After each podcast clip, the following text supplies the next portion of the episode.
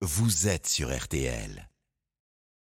Vous écoutez RTL ce matin, vous avez fait le, le bon choix, direction l'Ukraine, bientôt un an après le début de la guerre. Euh, Sur place, Émilie Bojar, vous êtes notre envoyé spécial. Vous êtes retourné dans les villes martyrs de cette invasion russe. RTL événement.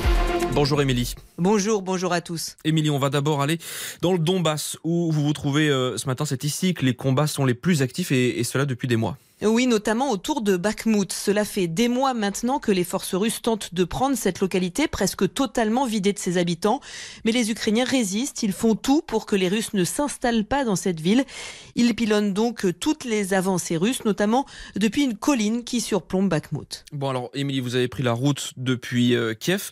Comment ça s'est passé votre voyage? Qu'est-ce que vous avez vu? Oui, avec mes collègues de M6, nous sommes passés par Kharkiv, deuxième ville d'Ukraine, puis Izium, Sloviansk et enfin Kramatorsk où nous nous trouvons.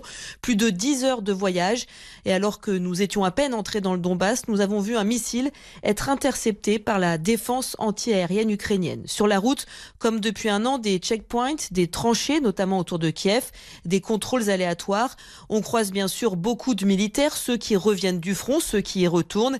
Et puis, euh, dans les grandes villes que nous traversons, les vitres sont toujours protégées par des sacs de sable, les monuments toujours emballés et les panneaux de signalisation toujours Plus nous approchons du Donbass, plus on voit de destruction. Ici, les combats ont duré plusieurs mois, très peu d'habitants sont revenus.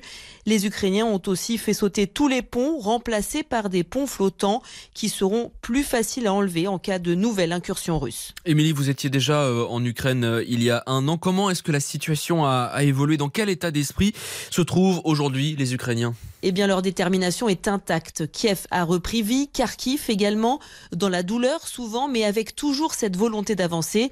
C'est saisissant, notamment à Irpin et Boutcha, ville martyre de l'occupation russe. Là-bas, le temps est à la reconstruction et il a fallu effacer les ravages de l'armée russe, comme le raconte Igor Litvinuk, en charge de la reconstruction. Les combats ont été terribles dans cette rue.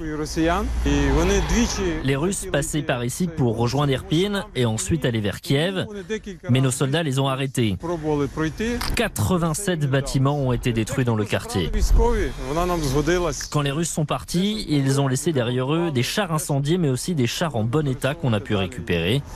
En peu de temps, la rue a été déblayée. Et ce qui n'a pas changé en un an, c'est cette sirène d'alerte qui retentit quand des missiles sont tirés depuis la Russie. Elle avertit les Ukrainiens d'une possible menace. Hier, à Kharkiv, à la mi-journée, la sirène avait déjà retenti dix fois.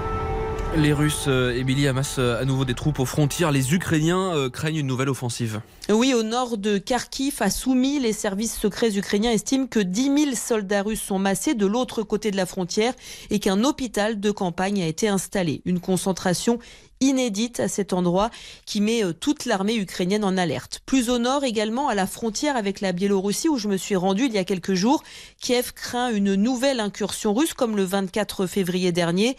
Des centaines de soldats sont donc prépositionnés dans les bois. Toutes les routes vers la Biélorussie sont fermées et les axes qui mènent vers la capitale ont été détruits par les Ukrainiens pour freiner d'éventuels chars russes. Bref, vous l'entendez, les Ukrainiens se préparent, ils ne veulent pas être pris de court comme il y a un an et c'est pour ça aussi qu'ils réclament à l'Occident des chars lourds et des avions de chasse pour faire face à une possible nouvelle offensive russe. Émilie Bojar, envoyée spéciale de RTL en, en Ukraine.